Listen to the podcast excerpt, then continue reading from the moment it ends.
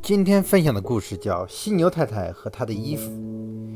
犀牛太太在一家服装店橱窗里看见了一条非常漂亮的裙子，她欣赏了好一会儿，然后走进了这家商店。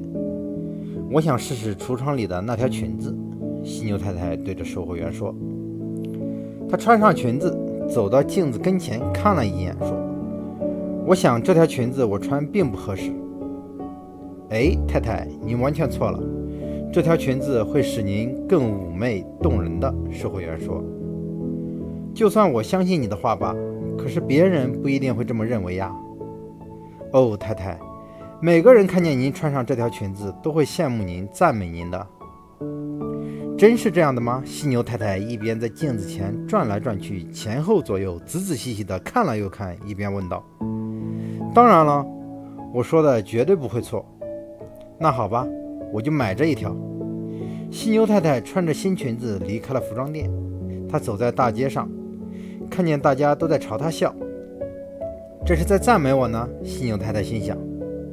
她又看见有些人皱起眉头，在不住地摇头，这是在嫉妒我呢。她又想。她继续往前走着，每个看见她的人都站住了，惊奇地注视着她。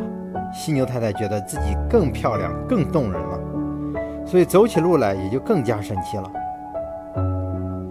吹捧往往能使人头脑发昏，爱慕虚荣的人应提高警惕。